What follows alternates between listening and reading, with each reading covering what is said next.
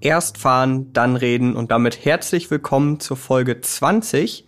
Mein Name ist Jan Götze, ich arbeite bei der Autobild und mir gegenüber sitzt wie gewohnt mein Kollege Peter. Hallo, hier sitze ich, Peter Fischer, mein Name, und ich arbeite natürlich auch bei der Autobild. Und wir kümmern uns heute um ein ganz besonderes Auto, würde ich mal sagen. Es fällt so ein bisschen aus dem Rahmen fast, kann man sagen. Und es war ein absolutes Hype-Auto. Und es ist eine in vielerlei Hinsicht. Und es ist eine Premiere in diesem Podcast, aber dazu gleich mehr. Jetzt erstmal der Sound.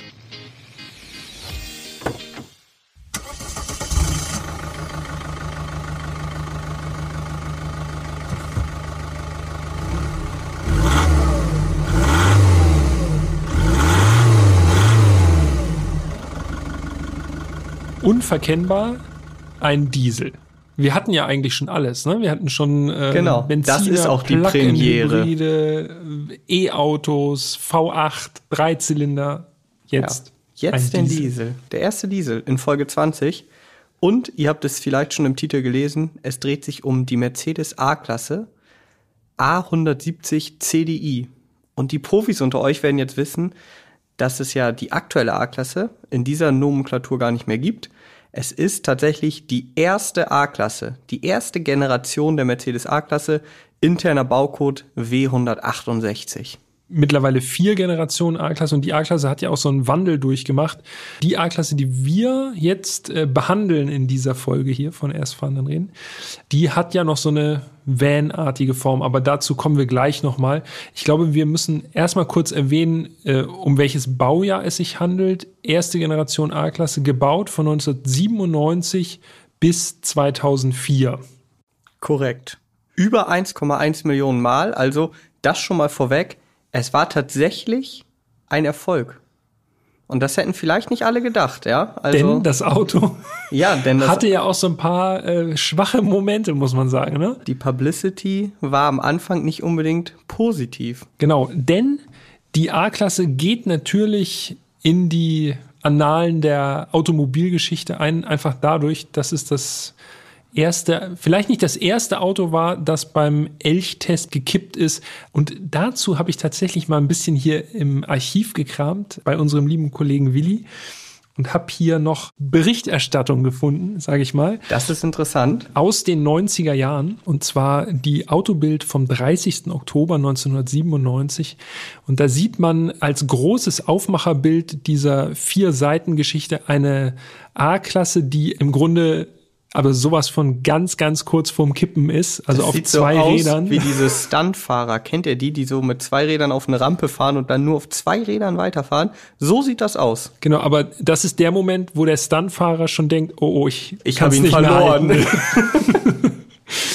und hier steht, wenn ich noch einmal kurz hier einmal zitieren darf, Mercedes in Nöten, schwedische Tests brachten die A-Klasse in Verruf. Also das erste Medium, was die A-Klasse damals auf die Seite gelegt hat, war äh, ja eine schwedische Fachzeitschrift. Ein Einzelfall. Wir haben sofort reagiert, heißt es hier, und selber getestet. Immer gut. Das Ergebnis umwerfend, keine Frage. Dafür mussten wir aus Platzgründen die angekündigte Maybach-Story aus dem Heft kippen. Also das war damals wirklich sowas von Breaking News und ja und das war ja direkt nach dem Start der Produktion beziehungsweise nach Marktstart. Ja, also das Auto kam im Oktober 1997 auf den Markt und wurde dann infolge dieses ja, gescheiterten Elchtests auch tatsächlich wurde die Produktion gestoppt. Die Kunden hatten natürlich äh, dann kein besonders gutes Gefühl mehr. Ne? Also wenn Zu das Recht. Auto bei einem Ausweichtest, der ja nun jetzt nicht ganz unrealistisch ist, also 60 km/h, ein schnelles Ausweichen doppelt. Und wieder einfädeln. Genau, droht zu kippen oder kippt. Da kann man verstehen, dass das kein besonders gutes Gefühl erzeugt hat bei allen Beteiligten. Warum war das eigentlich so, fragt man sich natürlich, weil es gab ja auch viele Autos, die jetzt nicht durch den Elchtest ins Wanken gebracht wurden. Hier steht es in der Autobild erklärt. Ich lese noch mal ganz kurz vor und dann haben wir dieses Kapitel auch, glaube ich, abgeschlossen, weil es gibt natürlich so viel mehr zu erzählen als nur diesen, als diesen Elchtest. Hier steht Folgendes. Hoch und kurz, darum kippt der Babybenz. Entscheidend für die Fahrsicherheit das Verhältnis zwischen Schwerpunkt und Spurweite. Letzteres, also die Spurweite, ist bei A3, Audi A3 und der neuen A-Klasse zwar fast identisch, aber der Schwerpunkt liegt im Mercedes um 11 Zentimeter höher. Daher die größere Wankneigung in schnellen Kurven. Außerdem war bei den ersten A-Klassen tatsächlich das ESP nicht serienmäßig an Bord. Und ja. es gab noch eine fatale Kombination, wie sich herausstellte, und zwar eine zu weiche Fahrwerksabstimmung in Kombination mit äh, ja sehr mit einem Reifen, genau, Reifen. mit einem Reifen mit einem sehr großen Querschnitt, 65er Querschnitt tatsächlich. Und äh, dieser gescheiterte Elchtest, der hatte eben dann den Produktionsstopp zur Folge und Mercedes hat nachgebessert. Und das hat tatsächlich auch ein bisschen gedauert. Also die Produktion wurde erst Ende Februar 1998 wieder aufgenommen. Dann war das ESP serienmäßig. Es wurden etwas härtere Federn und Dämpfer verbaut. Und außerdem wurden 15 Zoll Reifen mit 50er Querschnitt jetzt serienmäßig verbaut. Und das alles in Kombination nahm dann quasi diese Wankfälligkeit dem Auto. Und damit hat sich das Ganze dann so langsam ausgeschlichen, dieser Elchtest-Skandal und diese Riesenwelle, die da drum gemacht wurde.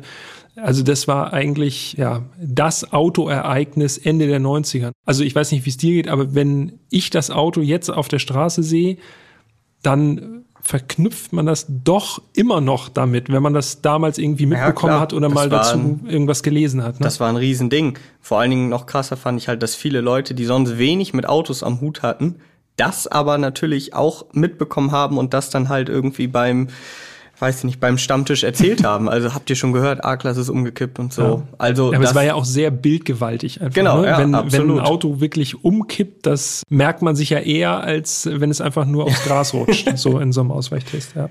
Aber, das haben wir ja schon eingangs gesagt, es hat dem Erfolg nicht geschadet. Also vielleicht temporär, schlechtes Marketing, aber am Ende der Bauzeit über eine Million verkaufte Exemplare. Das ist schon ein Erfolg. Und äh, damit wollen wir das Thema auch abschließen, würde ich sagen. Das genau, Elchtest-Thema. Wir können ja quasi dann sagen, bei so vielen gebauten und verkauften Exemplaren, irgendwas muss an dem Auto dann ja doch dran sein, ne? Genau. Und das finden wir heute mal raus. Und man muss natürlich auch sagen, dass die A-Klasse damals 1997 für Mercedes wirklich ein komplettes Novum war. Also nicht nur war es so gesehen das erste echte Kompaktmodell, es war außerdem auch das erste Serienfahrzeug, also der erste Serien-Pkw von Mercedes mit Frontantrieb. Mhm. Und ich meine, das gesamte Konzept, wenn man sich diese A-Klasse jetzt mal anschaut, das Auto ist nur 3,58 Meter lang. Also sehr kurz. Wirklich, das ist genauso lang, wie heutzutage ein Fiat 500 ist. Ja. Das war einfach, das gab es bis dato nicht. Und Mercedes hat da den Weg eingeschlagen, weil sie befürchtet haben, dass sie sonst ja in so eine Luxusrichtung abdriften, weil sie eben keine leistbaren Modelle abseits des 190er im Programm hatten. Genau, vorher gab es immer dieses, dieses klassische Limousinen-Design bei Mercedes. Das wurde bei der A-Klasse, bei der ersten, ja nun wirklich gar nicht mehr eingehalten, dieses Konzept. Und ich finde es krass, also 1997, als das Auto präsentiert wurde auf dem Autosalon Genf, da war ich fünf. Also, das zeigt einem, wie alt man jetzt geworden ist. Ja, also, ja. Ach das, komm, fünf. Das ja, ist ja fünf. Da bin ich noch nicht mal zur Schule gegangen und das Auto ist jetzt schon eben fast 25. Nächstes Jahr Jubiläum, ne? Und ich war 14, daran kann ich mich auch noch erinnern. Und ich habe immer noch die Worte meiner Mutter in Erinnerung, schöne Grüße, dass das doch ein interessantes Auto ist. Und meine Eltern haben damals tatsächlich überlegt, ob sie eine A-Klasse als neues Auto kaufen.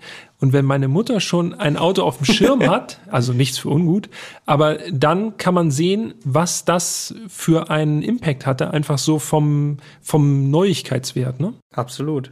Und habt ihr eine A-Klasse gekauft? Nein. Okay. Was habt ihr dann gekauft? Punto. Fiat Punto. so ähnlich.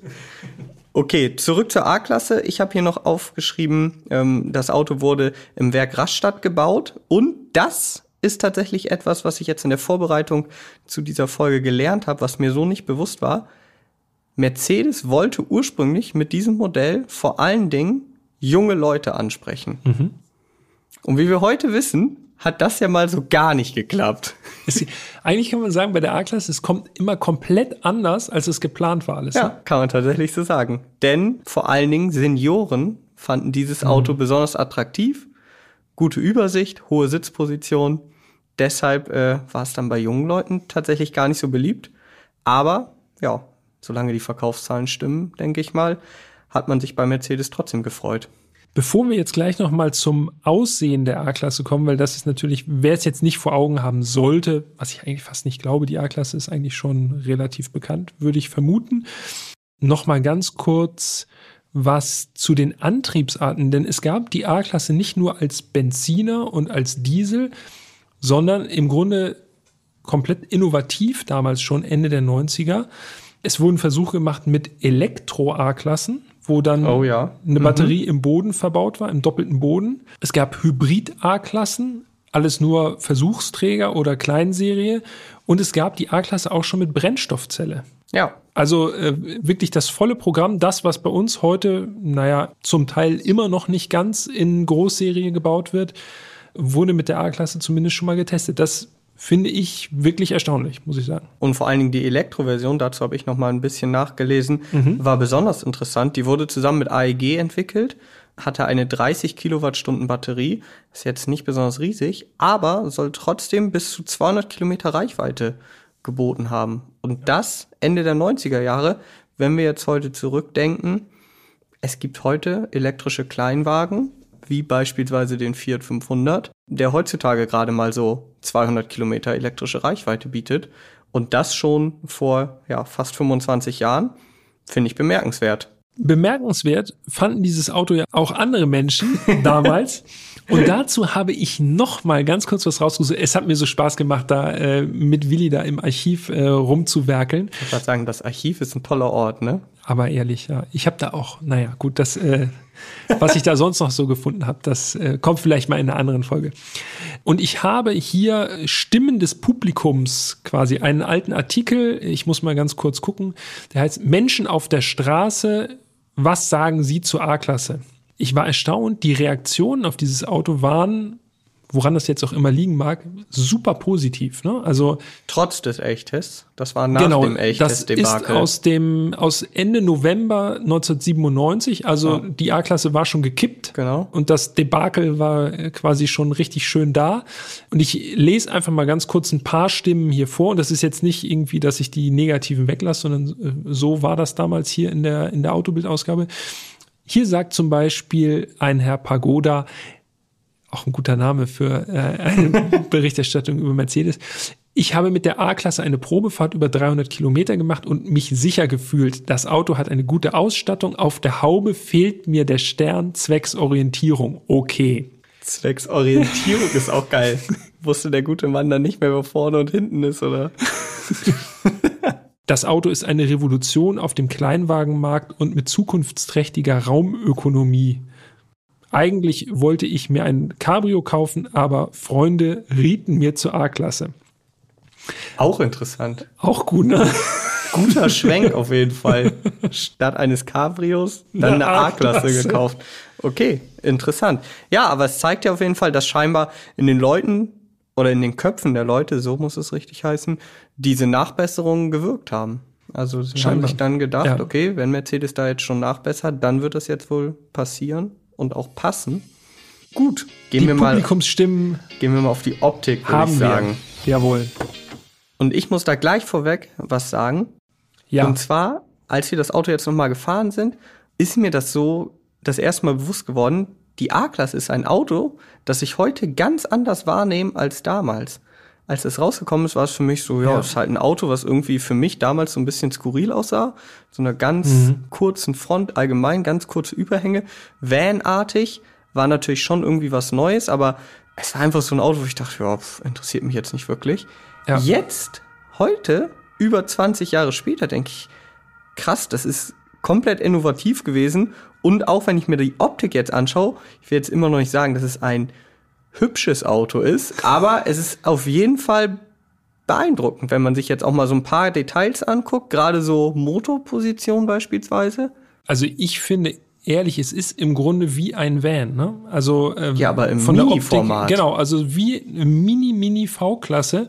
Vor allem Motorhaube, Frontscheibe. Das ist quasi eine Fläche, so keilförmig nach vorne. 1,60 Meter hoch. Wir haben ja vorhin schon gesagt, 3,58 Meter lang. Also wirklich, wirklich kurz. An der Stelle vielleicht noch kurz erwähnt, es gab auch eine Langversion. Das finde ich ist einfach ein schöner Begriff äh, in Kombination mit der A-Klasse. Die Langversion hatte sogar einen eigenen Baucode, V168, und die war 3,76 Meter, also geschlagene 17 Zentimeter länger. 17 kommt das hin? Ja, doch, doch. Ja, 17 Zentimeter ja. länger und da denkt man sich, okay, krass, eine Langversion mit 3,76 Meter. Diese 17 Zentimeter kamen aber vor allen Dingen den Formpassagieren zugute. Du hast schon recht. Also diese, diese Form, die hat schon was ziemlich charakterstarkes. Ne? Also Absolut. früher habe ich das auch einfach nur als eigenartig bis böse gesagt hässlich gesehen. Aber das, was die A-Klasse wirklich ausmacht, dafür muss man sich äh, ein bisschen mehr mit dem Auto beschäftigen und sich nicht von der ungewöhnlichen Form abschrecken lassen. Aber dazu kommen wir auch noch. Ja. Vielleicht noch wichtig, unser Fahrzeug war ein Vor-Facelift, also die Modellpflege oder unter Mercedes-Kennern gerne MOPF genannt. Die kam ab März 2001, gab es neue Scheinwerfer und ein paar weitere Veränderungen. Ähm, unser Fahrzeug war eben ein Vor-Facelift-Modell in der Außenfarbe Vulkanrot, also so mhm. ein dunkles Rot. Ja, und ansonsten ähm, kann man noch sagen, es gab damals drei Ausstattungslinien, Classic, Elegance und Avantgarde. Unser Testfahrzeug war eine A-Klasse in der Ausstattungslinie Elegance. Genau. Der Vollständigkeit halber noch einmal ganz kurz äh, was zum Raumkonzept der A-Klasse. Du hattest ja schon gesagt, gerade eben, ich bin darüber hinweggegangen, der Motor ist tief verbaut. Ne? Also wenn man die Motorhaube aufmacht, dann sieht man, okay, Motor relativ weit unten, auch bedingt durch diese grundsätzlich äh, ziemlich raumgut ausnutzende Form. Der Motor ist im Grunde unter dem Armaturenbrett verbaut. Quer eingebaut, vielleicht nur noch der Vollständigkeit halber. Genau, quer eingebauter Vierzylinder, in diesem Fall jetzt hier mit Turboaufladung 1,7 Liter. Die Sitzposition ist relativ hoch. Das heißt also, der Vorteil davon war erstens gute Raumausnutzung. Also der Innenraum fühlt sich größer an, als er jetzt äh, unbedingt ist oder als die Außenmaße das vermuten lassen. Und im Falle eines Unfalls, also eines äh, Frontalaufpralls, schiebt sich diese ganze Motorgetriebeeinheit sozusagen unter die Fahrgastzelle was für damalige Verhältnisse sehr gute Crash-Eigenschaften eben zur Folge hatte. Und damit äh, war die A-Klasse eben einfach durch die Bauart schon ein ziemlich sicheres Auto. Ja, und das würde man gar nicht so vermuten, wenn man sich das Auto jetzt anschaut, denn durch diese sehr kurzen Überhänge, die sehr ja, steil stehende Motorhaube, würde man vermuten, dass das Auto eigentlich keine richtige Knautschzone hat. Ja. Aber so haben die Ingenieure das halt gelöst und das ist wirklich auch da schon wirklich sehr innovativ gewesen. Außerdem hat die hohe Sitzposition auch noch zur Folge, dass auch bei Seitenaufprall Crashs oder Tests die Insassen einfach besser geschützt sind, weil man eben höher sitzt. Ne? Also die Angriffsfläche sozusagen, wo äh, eventuell einem jemand in die Seite reinfahren könnte, das ist eben relativ weit unten. Ja. Also ja, ein kleines Auto, aber äh, tatsächlich durch die Bauart oder die Bauform relativ sicher.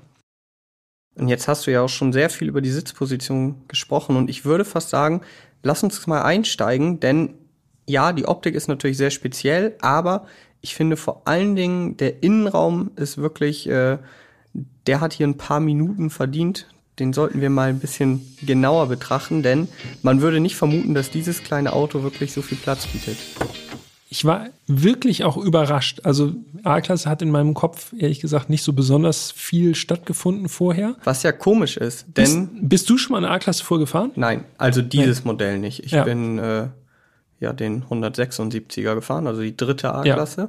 Und es ist komisch, dass sie eigentlich nicht so in unseren Köpfen ist, denn ich finde, man sieht das Auto auch heute noch relativ häufig. Ja. Dafür, dass es schon vergleichsweise alt ist. Aber es ist einfach so ein Auto, an das man sich gewöhnt, aber über das man sich, glaube ich, sehr wenig Gedanken macht. Ja, es ist einfach nur da, aber genau. man beschäftigt sich nicht besonders viel damit. Innenraum. Du bist zuerst gefahren, können ja. wir sagen. du bist ja nun echt ein guter Maßstab, weil du bist sehr groß. 1,95, genau. Und ich konnte wirklich super in diesem Auto sitzen. Sehr hoch äh, alles. Also ich hatte auch noch richtig Platz überm Kopf. Vom Raumgefühl, das, was mir als erstes aufgefallen ist, tatsächlich die Seitenscheiben mhm. für heutige Verhältnisse unglaublich weit nach unten gezogen. Ja. Also man sitzt mehr oder weniger, wenn man, zumindest wenn man groß ist, also so ging es mir jedenfalls, sitze ich quasi fast wie im Freien. Also ich bin von Glas umgeben gewesen sozusagen. Frontscheibe, Seitenscheibe. Vom Raumgefühl für diese Fahrzeugklasse top. Ja. Geht nicht besser man ist es einfach heutzutage überhaupt nicht mehr gewohnt. Die Seitenscheiben sind bei den meisten Autos sehr schmal. Man hat immer eher so dieses Schießschartengefühl. Ja. Und schon in normalen, ich sage auch mal Mittelklasse-Autos aus den 90er Jahren, hat man schon das Gefühl, krass ist hier viel Glas. Aber das wurde bei der A-Klasse halt nochmal multipliziert, dadurch, dass man eben recht hoch sitzt. Das Auto eben auch sehr hoch baut, 1,60 Meter für so ein kleines Auto, ist schon hoch. Ja. Und ich kann das so unterstreichen. Also Sitzposition, ich konnte direkt verstehen, warum eben Senioren dieses Auto so abgefeiert haben.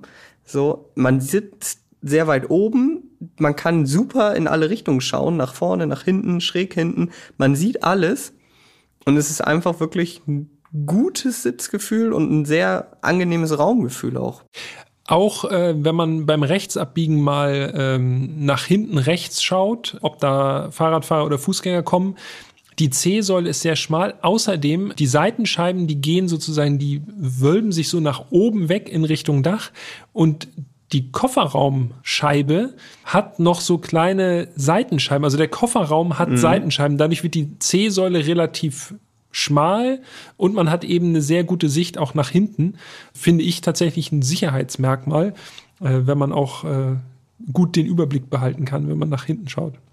Und ich muss jetzt mal sagen, jetzt, bevor wir jetzt auf das weitere Cockpit eingehen, müssen wir auch mal einmal was zum Fond sagen. Denn ja. man darf nie vergessen, dieses Auto ist wie gesagt nur 3,58 Meter lang. Und ich konnte da trotzdem, ich will jetzt nicht sagen opulent sitzen, aber ich konnte da schon normal sitzen in so einem kleinen Fahrzeug. Und wenn man das jetzt vergleicht, also jeder, der schon mal in einem Fiat 500 hinten saß, ja, der weiß, dass das ja, einfach keine nicht, Chance nicht sonderlich bequem ist und man da seine Beine wirklich schon echt irgendwie da nach rechts oder so. Ja, also eigentlich kann man da nicht wirklich sitzen. Und ja. die Autos sind gleich lang, das will ich nur nochmal betonen. so. Das muss nochmal gesagt werden. Außerdem, was mir gleich aufgefallen ist, ein ebener Boden. Also es gibt mhm. keinen Mitteltunnel, äh, genau. äh, logischerweise, weil einfach alles antriebsmäßig spielt sich vorne ab, was aber nicht dazu führt, dass jetzt in anderen Kompaktautos, die auch Frontmotor und Frontantrieb haben, äh, dann gibt es dann halt trotzdem Mitteltunnel. In der A-Klasse ein ebener Boden hinten. Auf dem Sofa kann man nach links durchrutschen, quasi, wenn man rechts sitzt auf der Rückbank. Und richtig genial, die hinteren Sitze kann man rausnehmen. Also kann ja. man ausbauen mhm. und dann hat man eben einen ebenen Ladeboden und im Grunde dadurch tatsächlich einen kleinen Van oder einen kleinen Transporter. Und das ja. mit nicht mal 3,60 Meter Länge. Also wenn man mal was transportieren will, finde ich grandios, das Raumkonzept. Absolut, auf jeden Fall. Und der Kofferraum ist auch nicht ganz klein. Ja. Also 390 Liter habe ich mir zumindest aufgeschrieben. Ich habe jetzt nicht nachgemessen.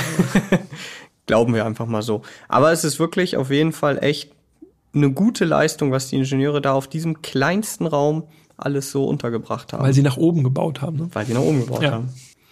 Gut, das haben wir abgehakt. Jetzt aber zum Rest des Cockpits, denn da hat die A-Klasse auch noch einiges zu bieten. Ja, allerdings. Mich hat das beim Einsteigen tatsächlich in meine Kindheit und Jugend wirklich perfekt zurückversetzt.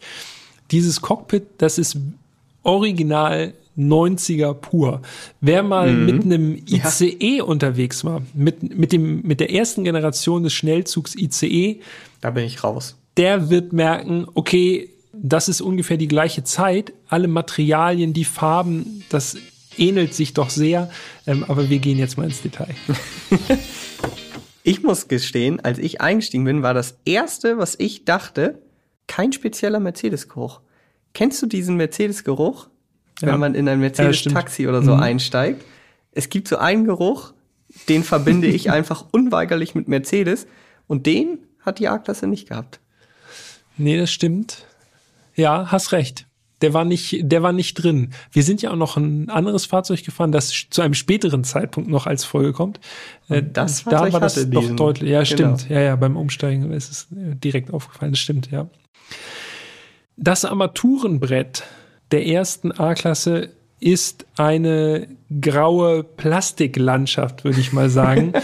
Und zwar auch so ganz eigenartig, und das ist eben typisch 90er, so komisch organisch. Das ist so äh, geschwungen. Geschwungene mhm. Formen. Mm. Irgendwie alles ein bisschen eigenartig aus heutiger Sicht. Also es ist schon funktional irgendwie, aber trotzdem diese Funktionalität mit so eigenartigen kleinen Gimmicks versehen, die irgendwie aus heutiger Sicht unnötig erscheinen. Ja, also einfach mal so ganz ad hoc Fensterheber und Spiegelverstellung sind unten in der Mittelkonsole positioniert. Das ja, sind so Sachen. Unter der Mittelarmlehne. Genau, wo man so nicht, denkt. Nicht optimal. Also da greift man eher selten hin, um jetzt das Fenster zu öffnen, beispielsweise. Und das waren nur so einige Sachen, die einem aufgefallen sind. Ja. Wie immer, wenn ihr Bilder dazu sehen wollt, dann am besten jetzt Handy nochmal rausholen, äh, auf Instagram gehen, autobild.de, alles in einem durchgeschrieben. Und da gibt es natürlich auch nochmal Fotos von dieser A-Klasse, über die wir jetzt gerade reden. Also da könnt ihr nochmal parallel quasi nochmal schauen. Eine graue Cockpit-Landschaft, ein Lenkrad, das äh, ohne Knöpfe auskommt, obwohl es so aussieht, also unten am Hubknopf sind so Rundungen dran. Es sieht so aus, als wären, als hätte man gedacht, falls wir mal was an Knöpfen da noch irgendwo reinsetzen wollen, dann haben wir hier so zwei große Flächen, ja. die wir dann noch irgendwie mit Knöpfen versehen können. Ein bisschen eigenartig vom Design aus Super heutiger Sicht. eigenartig, ehrlich gesagt. Also ja. ein Dreispeichenlenkrad, was aber dann noch eben so, ja, so zusätzliche Flächen hat ja, keine Ahnung, ob das ein Design-Feature war oder ob sie sich wirklich gedacht haben, falls wir noch was ändern, dann machen wir da die Knöpfe hin. Kurios. Kurios ist auch, dass das Lenkrad nur in der Höhe verstellbar ist und sich das Zündschloss mit hoch und runter bewegt. Ja. Also das habe ich so auch noch nicht gesehen bei einem anderen Fahrzeug. Also ähm, es gibt schon wirklich so einige kuriose Features an diesem Fahrzeug. Die Instrumente da habe ich mal genauer hingeschaut. Die sind von Magneti Marelli. Komplett die Instrumente sind quasi so ein bisschen aufgesetzt auf das Armaturenbrett, wie in so einer, in, unter so einer Haube quasi. Und der Tacho, der in der Mitte ist, das ist, ist so ein Halbkreis, nimmt eigentlich den meisten Platz ein. Links davon noch ein kleiner Drehzahlmesser. Aber im klassischen Mercedes-Design weiß auf schwarz und alles, was sich so in Richtung Tempolimit oder äh, innerorts 50 bewegt, da sind dann so orangefarbene Markierungen dran. Also das ist schon typisch Mercedes gewesen, fand ich. Ja, das stimmt, das stimmt. Aber die Anordnung schon ein bisschen kurios und äh, in der Mitte noch so ein kleines Digitaldisplay. Mhm. Unser Fahrzeug, das habe ich mir noch gemerkt, hat gut 62.000 Kilometer auf dem Tacho gehabt. Ja. Ähm, also war nicht mehr taufrisch, aber ich glaube für eine A-Klasse, die 20 Jahre alt ist, ist das schon noch äh, eher wenig. Denke ich auch. Thema Ablagen noch mal ganz kurz. Der Ablagenbeauftragte. Der Ablagenbeauftragte spricht. Direkt hinter der Windschutzscheibe, da ist im Armaturenbrett so ein Graben drin gewesen, was ich ganz interessant fand. Und ich vermute, dass es eine schöne große Ablage sein soll, aber es ist nicht wirklich erkennbar gewesen. Also man weiß nicht genau, ist es jetzt wirklich so gedacht gewesen oder ist es nur, weil es schicker aussieht, dieser Graben, um das so zu strukturieren. Ich habe so ein bisschen so, so Handwerkerautos vor Augen gehabt, irgendwie, wo dann vorne einfach auf dem Armaturenbrett liegen dann noch ein paar irgendwie so ein paar Schraubendreher und alles so vorne ist noch so Zettel und so alles reingestopft. Nichts für ungut, liebe Handwerker. Ich habe schon mal sowas gesehen. also das Cockpit ist das, also ich finde nicht wirklich Mercedes-like. So vom, vom Gesamteindruck ist nee. das schon was anderes als ein klassisches Mercedes-Cockpit. Ja, das auf jeden Fall. Also das Cockpit oder der Innenraum, der lebt halt von seiner Variabilität und von dem Raumangebot. Auf jeden Fall mehr als von der Materialauswahl und der Anordnung gewisser Funktionen. Ja. Seitenscheiben vorne sind nochmal unterteilt. Man hat also quasi auf Höhe des, äh, des Außenspiegels nochmal so eine kleine feststehende Scheibe, die sich im Grunde so ganz weit äh, in Richtung A-Säule dann äh, reinzieht. Das Armaturenbrett liegt quasi seitlich frei. Auch das trägt nochmal dazu bei, dass man sich wirklich so fühlt, als würde man in einem kleinen Transporter sitzen. Also diese hohe Sitzposition, man guckt so auf alles so runter, ganz entspannt. Das ist charakteristisch, würde ich sagen. Ja. Hast du noch was zum Innenraum? Oder wollen wir mal losdieseln? nee, wir können losdieseln. Obwohl eine Sache noch, die man vom Innenraum aus ganz gut sehen kann. Hast du meinen Scheibenwischer angemacht? Es war trocken. Es war ein schöner Sommertag, ich weiß, aber ich habe den Scheibenwischer trotzdem mal angemacht. Der hat eine auch eine ganz besondere Konstruktion, denn er ist links und rechts je ein Wischer äh, quasi montiert und der wischt also von der Mitte nach außen, rechts mhm. und links weg. Also total ungewöhnliche Konstruktion. Also ja, wüsste ich jetzt nicht, dass ein anderes Auto, also jetzt nicht spontan, dass das ein anderes Auto auch so hat, äh, hat mich auch so ein bisschen an die Wischerkonstruktion, die aufwendigen Wischerkonstruktionen, zum Beispiel vom 190er oder vom W124 erinnert, wo ja ein Einarmwischer nochmal so immer noch so einen kleinen Bogen macht, ja, um so einen kleinen Ruck da drin hat. Um ne? rechts und links oben noch äh, auch noch ein bisschen was zwischen. Also mit den Scheibenwischern hatten sie es damals bei Mercedes auf jeden Fall. Möglichst aufwendig sollten die sein. Genau. Nichts Gewöhnliches da. Okay, wir dieseln los. Wir fahren los und zwar muss man es jetzt ja wirklich nochmal betonen. Also der erste Diesel im Podcast, ich würde sagen, da müssen wir in Zukunft auch nochmal nachlegen, ne? Ich bin mir sicher, wir werden noch den ein oder anderen Diesel hier äh, an Land ziehen können, ja. Also, nochmal kurz erwähnt, A170 CDI, das war damals der große. Stimmt, das war der große Diesel. Das war richtig. der große Diesel. Ja.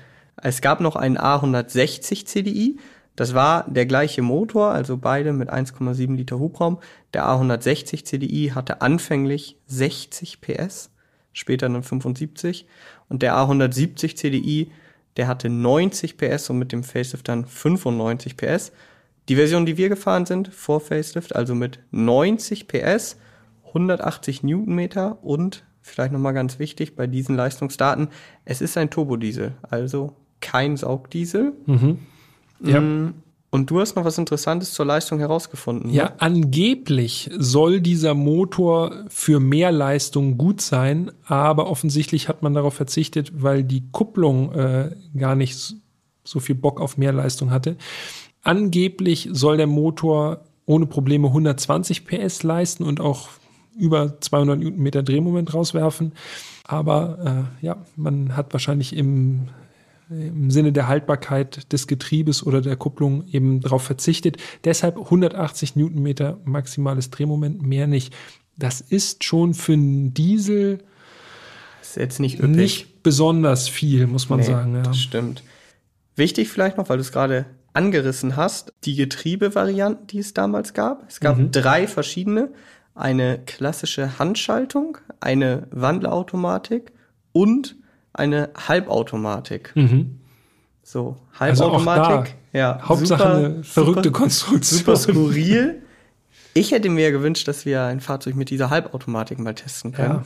Aber wahrscheinlich ist jetzt nur eine Mutmaßung, ist Mercedes dafür auch gar nicht ganz so stolz drauf auf diese, auf diese Technik. Das Auto, was wir gefahren sind, war ein Fünfgang-Automatik.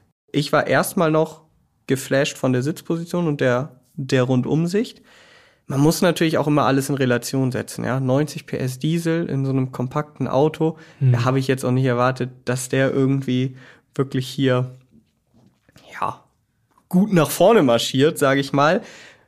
Ich muss ja auch sagen, würde man jetzt vielleicht von mir nicht erwarten. Ich fand den Durchzug tatsächlich okay. So klar, oh. das war jetzt nicht so, dass ich dachte, pff, der geht gut ab, aber wie gesagt, was, was erwartet man? Ich hatte ja eher die Befürchtung, dass diese Fünfgang-Automatik mhm. dem Motor gefühlt nochmal so 20 PS zockt.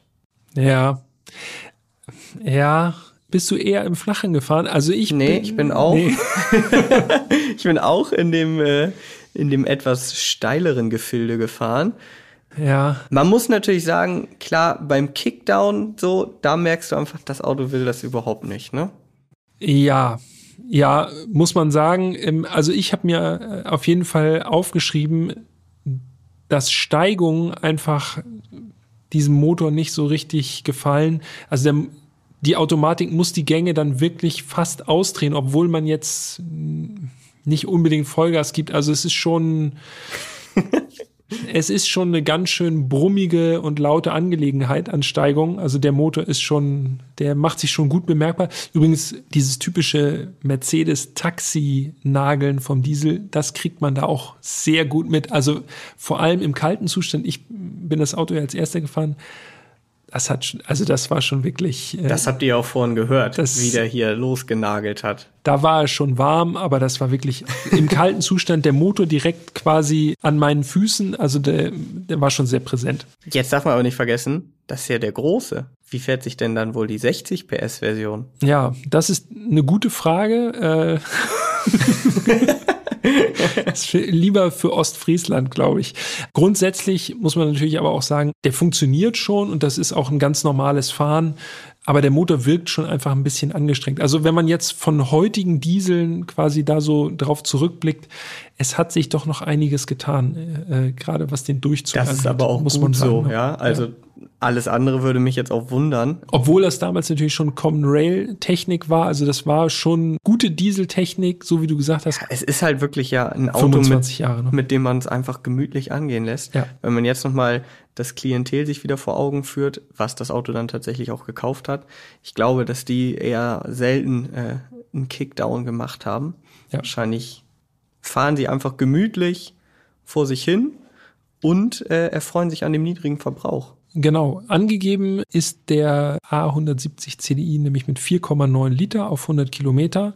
Das konnten wir jetzt aufgrund der Steigung so, glaube ich, nicht ganz erreichen, aber nee. unter 5 Liter Diesel, wenn das denn stimmt, soweit, ist ein anständiger Wert, würde ich sagen, für 1997. Ne? Absolut, also ist auch heute noch ein anständiger Wert, aber damals erst recht auf jeden Fall. Ich möchte ja nochmal auf das Automatikgetriebe eingehen, ja. denn das ist noch eins von diesen Automatikgetrieben, das so eine offene Gasse hat, wo man den Gangwallhebel so leicht nach rechts und dann so wirklich ja, so Schlangenlinien, ne? Genau so ja. durch jede einzelne Gasse durch, bis er dann in D auch richtig einrastet. Also haptisch nochmal ganz was anderes als die die Wahlhebel von heute, ja. die man ja teilweise nur noch so nach hinten ziehen muss oder eventuell hat man noch Tasten, hatten wir jetzt ja auch schon oft genug hier. Ja. Das ist noch so ein richtig haptischer Wahlhebel.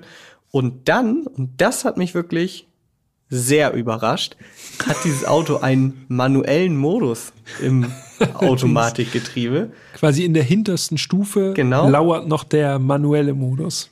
Also man ist in D und dann kann man einfach den Gangwallhebel auch total untypisch nach links drücken, um runterzuschalten oder nach rechts drücken, um hochzuschalten. Also das ist wirklich, ich muss sagen, das finde ich total, total unlogisch, ehrlich gesagt. Aber habe ich so noch nie beim anderen Auto gesehen.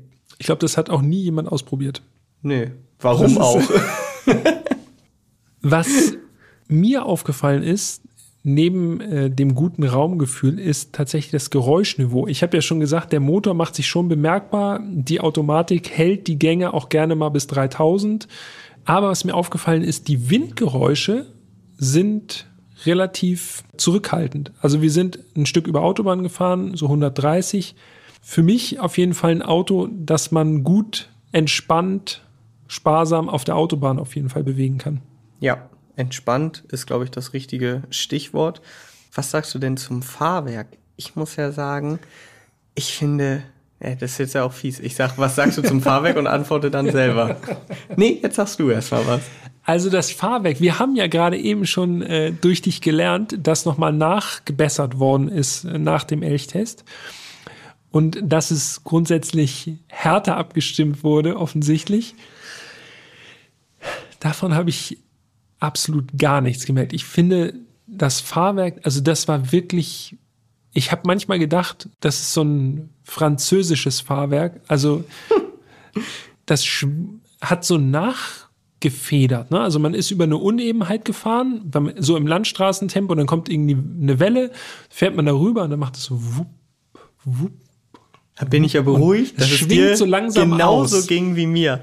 Denn ich habe ja auch bei mir in meinen Notizen stehen, Fahrwerk immer noch sehr weich, ja. schwingt richtig nach. Ja, und das ist wirklich, also ich, will, ich kann mir kaum vorstellen, wie war es denn vorher, wenn die jetzt schon härtere Federn und Dämpfer ja. eingebaut haben. Das Auto verleitet jetzt echt überhaupt nicht dazu, auch nur ansatzweise sportlich zu fahren. Nee, das haben wir ja schon gesagt. Und dann muss ich sagen, ist das Fahrwerk einfach echt komfortabel. Ne? Also wenn es ist nicht unpassend, es ist nur komplett ungewohnt in der ja. heutigen Zeit, finde ja, ich. Das Weil stimmt. selbst normale Kompaktautos heute teilweise schon eher zu sportlich abgestimmt sind. Ja als so komfortabel und man kennt es einfach kaum noch und deshalb fällt es, glaube ich, so auf. Aber genau wie du sagst, also mir persönlich hätte jetzt eine richtig straffe Abstimmung in dem Auto also gar nicht gefallen. Es hätte halt null zum Charakter gepasst. Bei so Wellen schunkelt der schunkelt die A-Klasse schon gut rum und äh, es gibt auch dementsprechend viel Seitenneigung. Ne? Also ja. wenn du jetzt mal eine Kurve oder im Kreisverkehr ein bisschen zügiger rumfährst, da merkt man schon, okay, der Schwerpunkt, hatte ich ja schon gesagt, ist höher.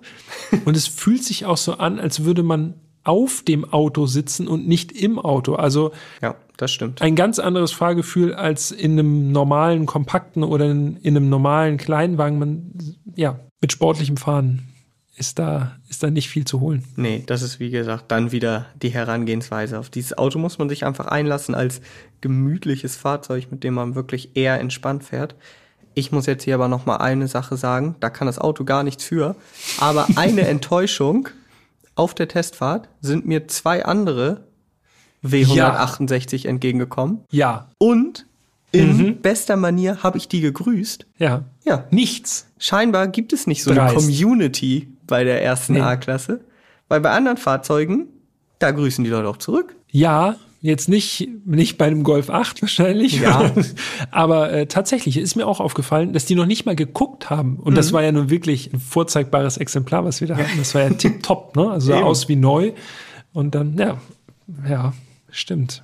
Aber das entwickelt sich wahrscheinlich noch. Es liegt wahrscheinlich tatsächlich daran, dass das Auto immer noch sehr präsent ist im Straßenbild. Mhm. Und deshalb haben die Leute vielleicht dann nicht so auf dem Schirm, dass das Auto vielleicht einfach ja schon älter ist. So, es ist ja schon offiziell ein Youngtimer. Die Nachfolgergeneration der W169 sieht dem W168 ja auch noch sehr ähnlich, ne? mhm. ne? von der Karosserieform her.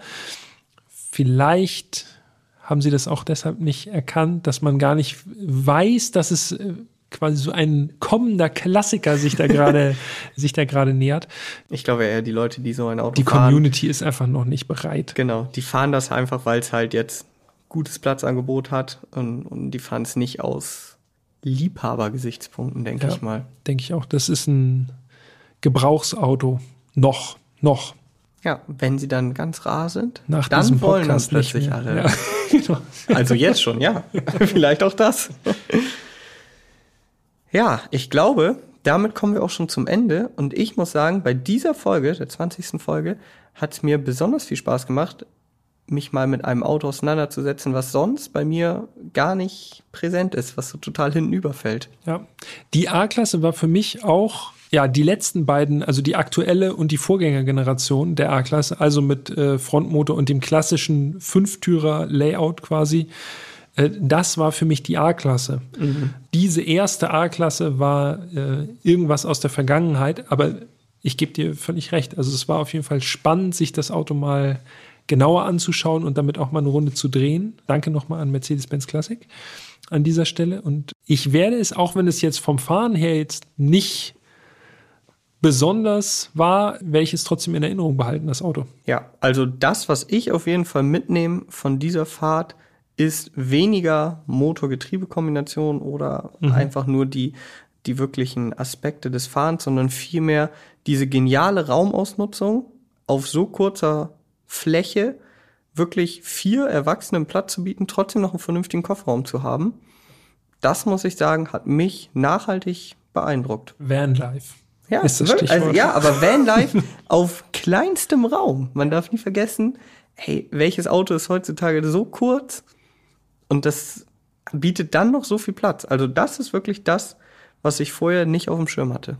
Ein gutes Konzept, nicht das, was man heute verwendet bei Kompaktfahrzeugen, jedenfalls bei den allermeisten nicht, umso spezieller und umso faszinierender irgendwie. Und jetzt wird uns natürlich noch interessieren, Habt ihr euch überhaupt schon mal mit der A-Klasse so intensiv beschäftigt wie wir in diesem Podcast? Wenn ja, Was haltet ihr davon? Und wenn nicht, was haltet ihr denn überhaupt von diesem ganzen Konzept? Schreibt uns da gerne an podcast.autobild.de. Wir freuen uns auf jeden Fall, da von euch zu hören. Sind schon gespannt. Vielleicht gibt's ja so ein paar A-Klassen-Fans. Vielleicht gibt es sogar jemanden, der in der A-Klasse übernachtet und der als, als Wohnmobil nutzt. Das wäre krass. Könnte man vielleicht mal versuchen. Das wäre geil. So Rücksitzbank ausbauen. du aber besser nicht. Nee, ich nicht. Kofferraum, äh, Kofferraumklappe auflassen. Ja, das wäre es gewesen zur A-Klasse, ne? Ich denke ja. Okay, cool. Äh, hat Spaß gemacht. Ich hoffe, Definitiv. euch hat es auch Spaß gemacht, uns zuzuhören. Empfiehlt uns gerne weiter. Gebt uns gerne eine positive Bewertung. Darüber freuen wir uns natürlich. Absolut. Und äh, ich würde sagen, vielen Dank fürs Zuhören für heute und wir hören uns nächste Woche wieder. Ne? Genau. Wir sind weiterhin im wöchentlichen Rhythmus unterwegs. Also nächste Woche geht es schon gleich weiter. Dann wieder mit einem wieder völlig anderen Fahrzeug. Also kommen jetzt hier aus Folge 19 vom Porsche Carrera GT zu Folge 20 der Mercedes A-Klasse. Hin und her. Krasse Gegensätze. und das nächste Fahrzeug, so viel können wir schon verraten, ist wirklich wieder ein echter Kracher. Das stimmt. Dann auch von meiner Seite vielen Dank fürs Zuhören. Ja, bis zur nächsten Woche. Ich würde sagen, ciao, ciao.